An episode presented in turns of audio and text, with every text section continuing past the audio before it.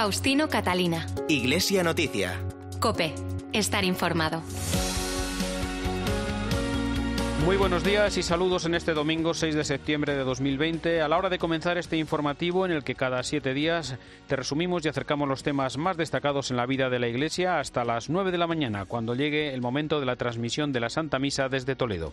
Este es el programa 1688 de Iglesia Noticia que hoy hacemos con Rafael Nieto en el control de sonido y Celia Hernández en la producción. Ahora los titulares con Nacho de Gamón. El secretario general de la Conferencia Episcopal, Luis Argüello, hace un llamamiento a las administraciones públicas para sacar adelante el plan de reconstrucción con la colaboración de todos. Considera que lo prioritario ahora es sacar adelante el curso escolar antes que la ley educativa. En su mensaje para la Jornada Mundial de Oración por el Cuidado de la Creación, el Papa ha pedido eliminar los aspectos nocivos de la economía, cancelar la deuda de los países pobres y dar libertad a los oprimidos por distintas formas de esclavitud. El viernes se celebró una Jornada Mundial de Oración por el Líbano convocada por el Papa que ha reanudado las audiencias de los miércoles con la asistencia de peregrinos. El Arzobispado de Madrid ha criticado los protocolos para la clasificación de enfermos en función de su utilidad social durante los peores momentos de la pandemia. Y hablaremos hoy con Pedro Huerta, que ha tomado posesión como nuevo secretario general de Escuelas Católicas. Faustino Catalina. Iglesia Noticia. Cope. Estar informado. El secretario general de la Conferencia Episcopal, Luis Argüello, considera que el nuevo curso que comienza tiene como principal desafío emprender una transformación de la sociedad especialmente cambiada y castigada por los efectos de la pandemia. Es el momento, dijo en declaraciones a El Espejo de Cope, de cultivar los valores y las virtudes, una oportunidad de colaboración de la Iglesia y de las distintas administraciones, cada uno desde su responsabilidad llamamiento que hagamos a las administraciones públicas, principalmente a los partidos políticos, a ponerse de acuerdo, a sentarse y a buscar la mejor manera de que el plan para reconstruir o para resucitar, que diría el Papa Francisco, pues sea llevado adelante sabiendo que todos estamos llamados a colaborar. Las autoridades públicas, los responsables de nuestras administraciones desde su responsabilidad institucional y luego, en este caso, la comunidad cristiana, la Iglesia, desde lo que significa su acción social y caritativa. Es una ocasión en la que no podemos nadie mirar para otro lado. Sobre las inmatriculaciones y el IBI, el impuesto de bienes inmuebles, pendiente de aclarar y negociar con la Administración, la Iglesia se someterá a la legislación de las organizaciones no lucrativas. Por ejemplo, lo del IBI también estamos sometidos a una legislación que no es específica de la Iglesia, sino que tiene que ver con todas las organizaciones no lucrativas. Organizaciones no lucrativas a las que, por cierto, en esta época de crisis se nos está pidiendo que arrimemos el hombro y, por otra parte, eh, aparece esta cuestión del IBI, del impuesto. Quizás pueda ser una manera de arrimar el hombro, pero en todo caso eh, ha de regularse, no solo decimos nosotros, para la Iglesia Católica, sino como es una regulación que está en la ley del mecenazgo, sobre todo, pues que se tenga en cuenta eh, lo que en esa ley se dice y si es necesario reformarla, pues que nos podamos poner de acuerdo. Sobre las dificultades del nuevo curso escolar y los posibles brotes que se produzcan en el interior de las aulas, el secretario general de la Conferencia Episcopal tiene claro que la prioridad educativa este año es sacar el curso adelante con el ofrecimiento a colaborar desde la Iglesia. En una época como esta, lo prioritario era organizar el curso, más que la propia ley educativa, siendo necesario un pacto escolar. Pero lo más importante para este curso es poderle sacar adelante. Y en ese sentido, nosotros hablamos de la posibilidad de colaborar, pero no cabe duda de que en alguna escuela concreta, en relación con alguna parroquia concreta, esta colaboración pueda darse. También nosotros queremos que desde algunas parroquias, desde las cáritas parroquiales y diocesanas, puedan, porque de hecho ya lo hay, hay experiencias de apoyo escolar. Entonces, el apoyo escolar seguramente en este curso vaya a tener una significación especial, sobre todo si llegase algún momento en el que hubiera que volver a las clases eh, no presenciales. La diócesis de Vitoria está ofreciendo y concretando ya en algunos casos el uso de distintos espacios de colegios y parroquias para su utilización como complemento de las instalaciones escolares que han visto modificadas sus condiciones por la pandemia. COPE en el País Vasco, José Luis Martín. La diócesis de Vitoria ha comenzado ya la cesión de algunas de sus infraestructuras para que los centros educativos afronten con garantías el comienzo del curso, aplicando las medidas de seguridad impuestas como la distancia de seguridad. El primer ejemplo lo tenemos en el Colegio Urquide, al que se le va a ceder temporalmente una parcela del propio obispado para ampliar su zona de recreo y cumplir así con los protocolos. El obispado no se queda aquí. La diócesis ha puesto a disposición de los centros necesitados un extenso catálogo de equipamientos que incluye salas parroquiales de hasta un centenar de templos, pero sobre todo la posibilidad de aprovechar las instalaciones del seminario que abarcan una decena de clases, el aula magna, incluso el salón de actos, cuyas funciones actuales se modificarían en caso de ser cedidas a los centros. Este ofrecimiento nace como consecuencia de la reunión que mantuvieron a finales de julio el secretario general de los obispos, Monseñor Luis Argüello, y la ministra de Educación, la socialista Isabel Celá, a la, que se planteó las posibilidades de seguir el ejemplo de la región italiana de Lazio, donde se puso en marcha esta iniciativa a principios de verano y que parece que ha tenido un notable éxito con más de 300 peticiones. De momento ha sido el Colegio Urquide, como decimos, el que ha hecho el primer uso de este ofrecimiento. Se van a ceder esos terrenos lindantes para el recreo, que en la actualidad forman parte de la parcela de la calle Vicente Goicoechea, sobre la que se levanta la sede del obispado. Pedro Huerta, religioso de la provincia del Espíritu Santo, de la Orden de la Santísima Trinidad y los cautivos, ha tomado posesión como nuevo secretario general de Escuelas Católicas donde sucede a José María Alvira, que ha ocupado este cargo los últimos ocho años. El nuevo secretario general, nacido en Alcázar de San Juan en 1970, es licenciado en Filosofía, Estudios Eclesiásticos y Teología Dogmática, y experto en pastoral escolar con amplia experiencia en el campo educativo. Además, fue ministro provincial de los Trinitarios del Espíritu Santo de 2015 a 2020. Pedro Huerta, buenos días y felicidades por este nombramiento. Buenos días, muchas gracias. Bien, toma usted el testigo de José María Alvira en un momento muy especial en el mundo educativo, con un comienzo de curso el más atípico de los últimos años. ¿Cómo se han preparado los centros de escuelas católicas para este nuevo curso? Sí, es eh, realmente, según me están diciendo desde que he llegado aquí, no hay comienzo de curso típico, ¿no? Lo que pasa es que es cierto que este año la situación es muy diferente a cualquier cosa que nosotros hubiéramos podido imaginar o para la que pudiéramos estar preparados. Y sin embargo, estamos preparados, es decir, los centros, al menos los centros católicos, eh, están preparados desde prácticamente antes incluso de que acabara el curso pasado, ¿no? Eh, están preparados en muchos sentidos porque, bueno, pues ha hecho un gran esfuerzo de bueno, de remodelación de muchas estructuras, de muchas de mucho elemento organizativo, pero también de un esfuerzo de pensar en cómo eh, afrontar este curso y, como digo, sin improvisar, ¿no? No improvisando en estas últimas semanas, como vemos que, por desgracia, pues eh, eh, nos quejamos que está haciendo la Administración, ¿no?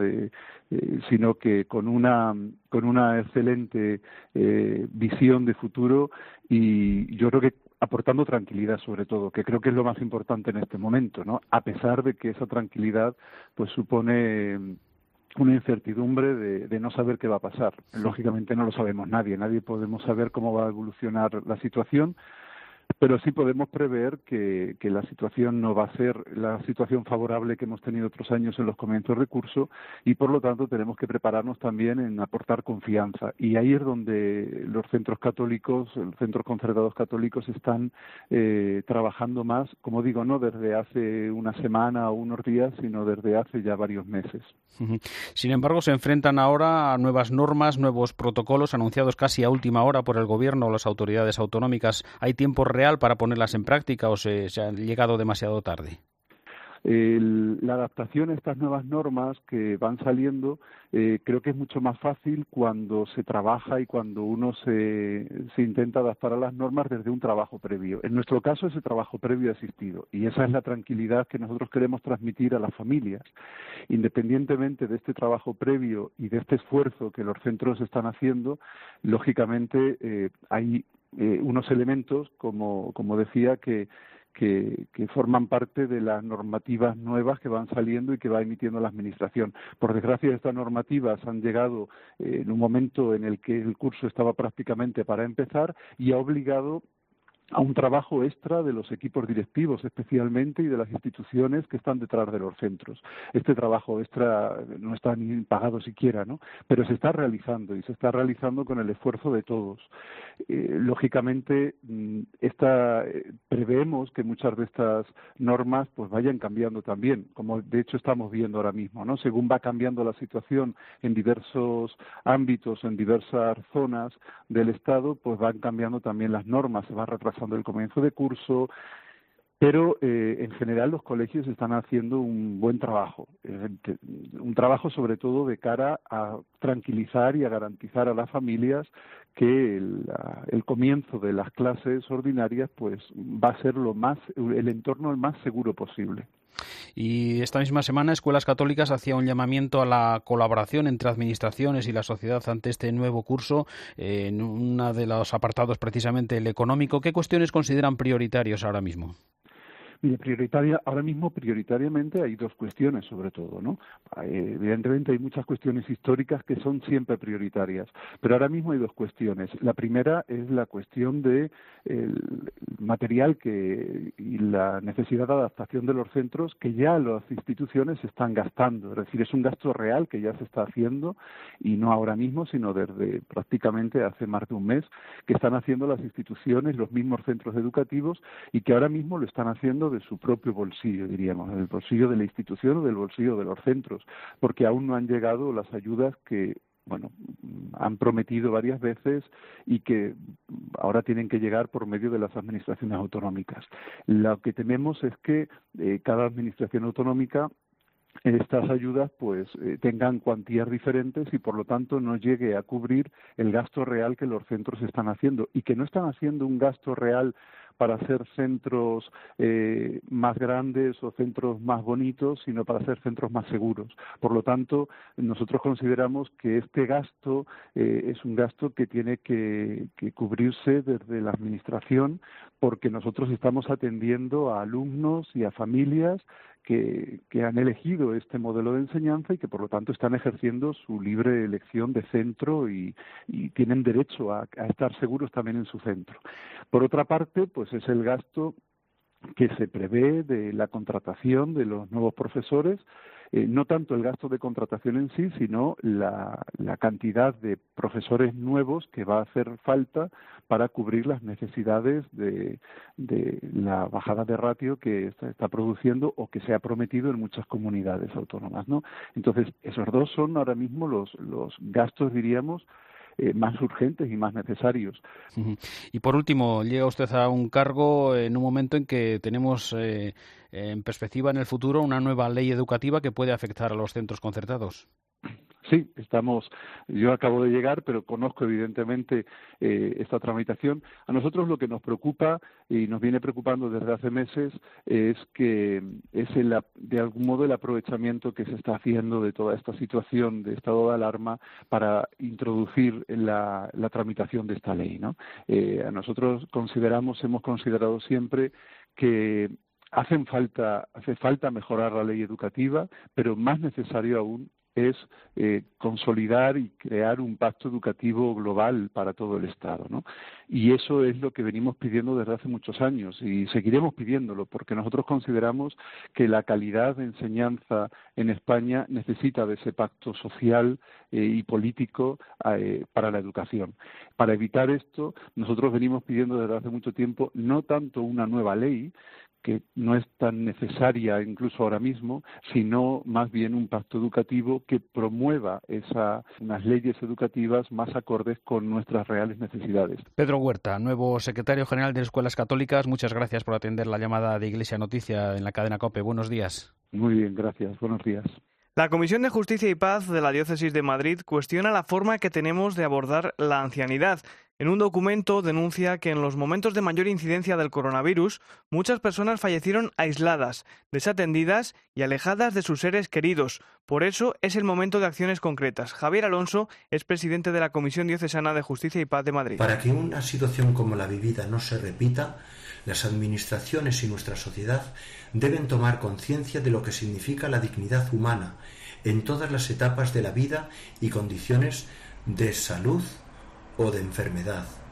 Hay que conseguir un nuevo modelo de residencias que reconozca la situación de vulnerabilidad para los residentes, con una mayor atención sanitaria y mejores instalaciones. Para ello es preciso que el Estado dé una mayor dotación presupuestaria a la ley de dependencia. Las administraciones deben igualmente supervisar que la iniciativa privada no sea un nicho de lucro y se asegure la calidad asistencial y el buen trato que merecen nuestros mayores.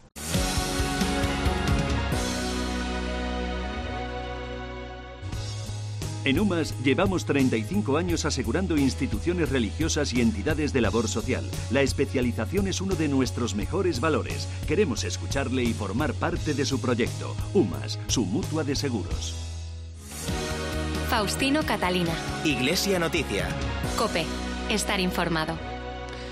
Comenzamos en Iglesia Noticia el repaso a la actualidad internacional en el Vaticano, donde el martes se publicó un mensaje del Papa para la Jornada Mundial de Oración por el Cuidado de la Creación con el que se ha iniciado el Jubileo de la Tierra. Un jubileo que, según Francisco, nos invita a pensar en dar libertad a los oprimidos y a todos aquellos que están encadenados a las diversas formas de esclavitud moderna. Un asunto al que también dedica el Papa su vídeo del mes de septiembre. Corresponsal en Roma y el Vaticano, Eva Fernández, buenos días. Buenos días. Desde hace cinco años, tras la publicación de la encíclica Laudato Si, la Iglesia dedica un día a recordar que Dios creó una casa común en cuya defensa estamos todos comprometidos. Por este motivo, el Papa insiste en su mensaje que somos parte, pero no dueños de la red interconectada de la vida, por lo que no podemos permanecer indiferentes ante la desintegración de la biodiversidad y el impacto desigual que la pandemia está produciendo en los más frágiles ante la codicia desenfrenada frenada del consumo. A partir de este mensaje y a lo largo del mes, Francisco nos invita a pensar en que si hay algo que la pandemia nos ha enseñado a todos es que podemos vivir de forma más sencilla y sostenible y examinar nuestros hábitos consumistas.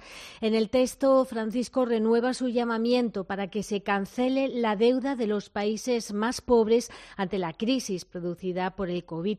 Un mensaje que, como decías, está en consonancia con el vídeo de su intención de oración mensual en el que pide que se frene el saqueo de la tierra y nos esforcemos en compartir. Tenemos que cuidar la creación con responsabilidad. Hacemos para que los bienes del planeta no sean saqueados, sino que se compartan de manera justa y respetuosa. Hasta el próximo día de San Francisco se celebrará, por lo tanto, el tiempo de la creación. Tiene carácter ecuménico y en él participan las conferencias episcopales de todo el mundo. También ha sido noticia esta semana que el miércoles, por primera vez en seis meses, el Papa celebró la audiencia general con un grupo de fieles. En vez de la plaza de San Pedro, tuvo lugar en el patio de San Damaso, donde Francisco pudo saludar a algunos peregrinos y recordó en su catequesis que la solidaridad es el único camino para salir de esta pandemia. Cuéntanos, Eva. Después de tantos meses sin mantener contacto con los fieles, se notaba que el Papa estaba deseando encontrarse con la gente. De hecho, sus primeras palabras fueron muy significativas. Por fin nos volvemos a ver cara a cara y no pantalla a pantalla, y esto es muy bello. Era la primera vez que el patio de San Damaso acogía una audiencia general, aunque en este mismo escenario los papas han recibido en otras ocasiones a grupos de fieles. Francisco aprovechó el reencuentro para hablar de lo que más le preocupa en estos momentos, que es cómo debería cambiar el mundo a mejor tras la pandemia y para conseguirlo, aseguraba, debemos trabajar todos juntos solidariamente.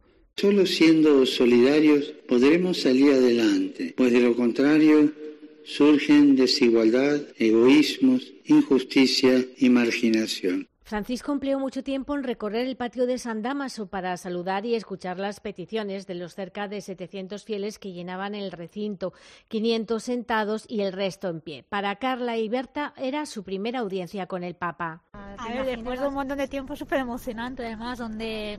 Pero claro, lo malo es que como son limitadas las plazas... Eh, hemos tenido mucha suerte de que hemos podido entrar, porque sabemos sí que, que hemos tenido que madrugar un poquito, pero aseguro que merece la pena. De momento, durante los próximos meses, las audiencias generales seguirán teniendo lugar en el patio de San Damaso. Conviene siempre recordar que la entrada es libre y no se necesita invitación. Y al final de la catequesis, Francisco convocó a la celebración el viernes de una jornada de ayuno y oración por el Líbano con una invitación a los líderes políticos y religiosos y a la comunidad internacional para ayudar al país a salir de la crisis. Sí, efectivamente, al finalizar la audiencia, el Papa pidió tanto a los políticos como a los líderes religiosos que dejen atrás los desencuentros para pensar únicamente en el futuro del país. Pido a los políticos y a los líderes religiosos que se empeñen con sinceridad y transparencia en el futuro del país, dejando atrás sus desencuentros y pensando en la nación. La jornada de oración se vivió con un pie en Roma y otro en Beirut, porque desde primera hora de la mañana el Papa pidió oraciones por el país en la misa de Santa Marta, mientras el secretario de Estado, el cardenal Parolín, leía en Beirut un breve mensaje escrito por el Papa en el que animaba al pueblo libanés a que, a pesar del sufrimiento, mantenga la esperanza. El texto finalizaba con una breve oración en la que confiaba a Dios el país al completo para que puedan cumplir su vocación de dar un mensaje de paz y fraternidad a todo el mundo. Por cierto, que ayer sábado conocíamos el nombre de la próxima encíclica del Papa Francisco, que estará centrada en la fraternidad humana en la época de la pospandemia.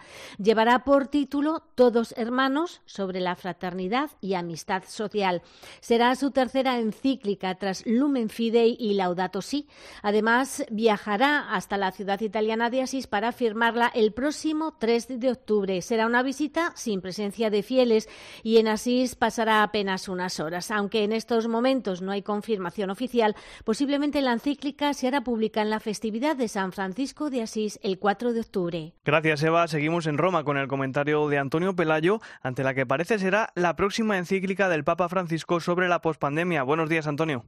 Buenos días. Las encíclicas son, después de las declaraciones dogmáticas, la máxima expresión del magisterio pontificio. Exponen la doctrina de la Iglesia sobre importantes materias teológicas, morales y sociales y deben ser acatadas por los fieles católicos. Su uso ha variado según los pontífices. León XIII, por ejemplo, publicó 86, de las cuales nueve sobre el Santo Rosario. Algunas de ellas tuvieron un impacto decisivo en la historia de la Iglesia y del mundo, como la Rerum Novarum del citado pontífice, la Paz en Interris de Juan XXIII, la Humane Vitae de Pablo VI y la Centesimus Agnus de Juan Pablo II.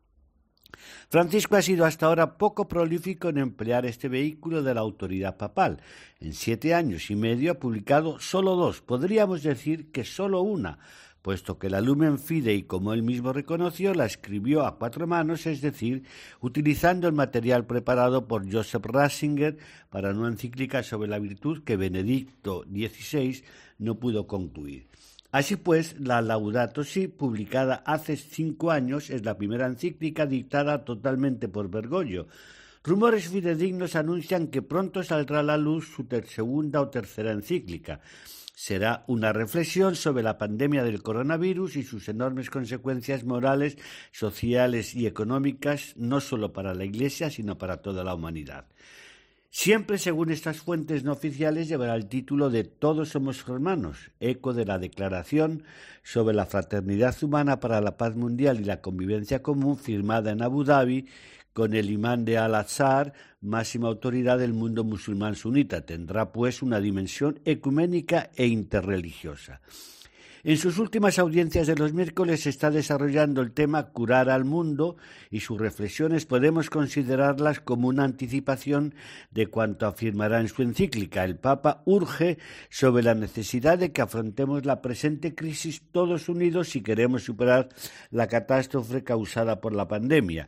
Es imprescindible un cambio radical en nuestros comportamientos individuales y colectivos. No solo es necesario encontrar una vacuna accesible a todos sin distinción, sino sobre todo combatir otro virus, el de la injusticia social, las enormes desigualdades económicas, la marginación y la falta de oportunidades para los más débiles. Un desafío lanzado a la Iglesia y al mundo entero, ante el cual nadie debe permanecer indiferente. Desde Roma les ha hablado Antonio Pelayo. Iglesia Noticia.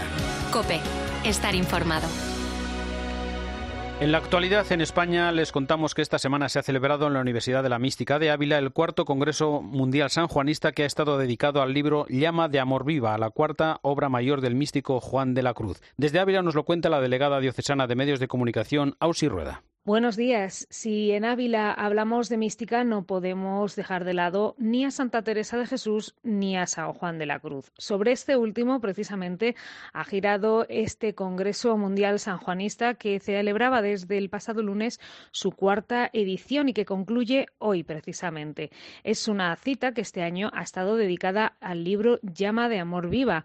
La cuarta obra mayor de este santo, San Juan de la Cruz, en torno a la cual han hablado en más de 30 ponencias que han presentado este libro desde varias perspectivas, histórica, literaria, teológica, antropológica, filosófica, bíblica, espiritual y artística.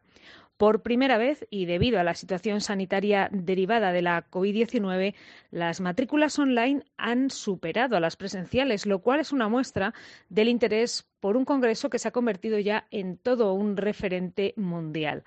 El director de la Universidad de la Mística, Francisco Javier Sancho Fermín, se mostraba convencido que la celebración de este foro, especialmente en este año, es como una luz de esperanza para muchos en las diversas partes del mundo.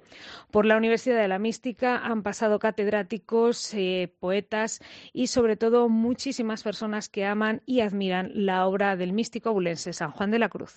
El próximo martes se celebra la fiesta de la Natividad de la Virgen con numerosas advocaciones por toda la geografía española. Hoy domingo, el arzobispo de Toledo, Francisco Cerro, impartirá la bendición papal en Guadalupe, en la fiesta de la Virgen de Guadalupe. Tendrá lugar en el contexto del Año Santo Guadalupense, que comenzó el pasado 2 de agosto, y en un jubileo cada vez más universal gracias a las redes sociales. Cope Toledo, Cristóbal Cabezas, buenos días. Buenos días. YouTube, Twitter, Instagram y Facebook se han convertido en el escenario perfecto para animar la devoción a la Virgen María y ganar el visitando el santuario de Guadalupe, patrona de Extremadura y reina de la hispanidad. Las redes están acogiendo estos días vídeos, mensajes y fotografías tanto de peregrinos como de personas de todo el mundo que invitan a vivir con intensidad este año santo. Emilio Palomo es coordinador de la Comisión Diocesana del Jubileo de Guadalupe. Hablamos de en torno a 15.000 personas las que han acudido durante todo este mes, pero también destacar todo lo que está suponiendo el ámbito digital eh, a través del canal YouTube, a través de las redes sociales. Son muchísimas las personas que se están uniendo también al jubileo y bueno, pues eh, creando un, un verdadero jubileo internacional. Y este domingo a las 12 del mediodía, don Francisco Cerro Chávez va a impartir la bendición papal en la fiesta litúrgica de la Virgen de Guadalupe. Además, el próximo martes tendrá lugar la solemne misa pontifical presidida por el arzobispo de Toledo. Será en este caso a las 11 de la mañana en la fiesta de la Natividad de la Virgen María. El arzobispo de Sevilla, Juan José Asenjo, ha publicado una carta pastoral ante el inicio del nuevo curso en el que invita al compromiso con la justicia y la opción preferente por los pobres. Cope Sevilla, Inmaculada Jiménez. Nos apremia el amor de Cristo. Ese es el título que el arzobispo de Sevilla, don Juan José Asenjo, ha dado a la carta pastoral del inicio del nuevo curso marcado por la COVID-19. Recuerda, Monseñor Asenjo, la delicada situación que atraviesan muchos, desde pequeños empresarios que se han visto obligados a cerrar sus negocios a trabajadores afectados por expedientes de de empleo. Por eso hace un llamamiento a que se colabore con las instituciones diocesanas como Cáritas o la Pastoral Obrera. El objetivo dice el arzobispo de Sevilla, debe de ser el fortalecimiento de la dimensión social del Evangelio y la doctrina social de la Iglesia. No olvidamos que en Sevilla tenemos tres de los cinco barrios más pobres de España y cinco de los quince barrios más pobres de la Unión Europea. Entonces tratamos de estar cerca de los pobres, de servirles, de ayudarles, contemplando en ellos el rostro de Cristo. Asimismo, el arzobispo pide en su carta pastoral a los grupos que trabajan en el campo social y caritativo que no se desvinculen del resto de la actividad pastoral de la Iglesia, a la vez que señala que una parroquia sin caritas carece de algo esencial. Es una parroquia, dice, incompleta e imperfecta. Además, ante la situación actual, don Juan José Asenjo nos anima a ser hombres y mujeres sembradores de esperanza, confiando siempre en Cristo. Llegamos así al final de esta edición del informativo Iglesia Noticia, programa 1688 en este domingo 6 de septiembre de 2020. Llega ya la Santa Misa desde Toledo, pero antes la última hora de la actualidad en España y el mundo. Hasta el próximo domingo, feliz semana, un saludo de Faustino Catalina.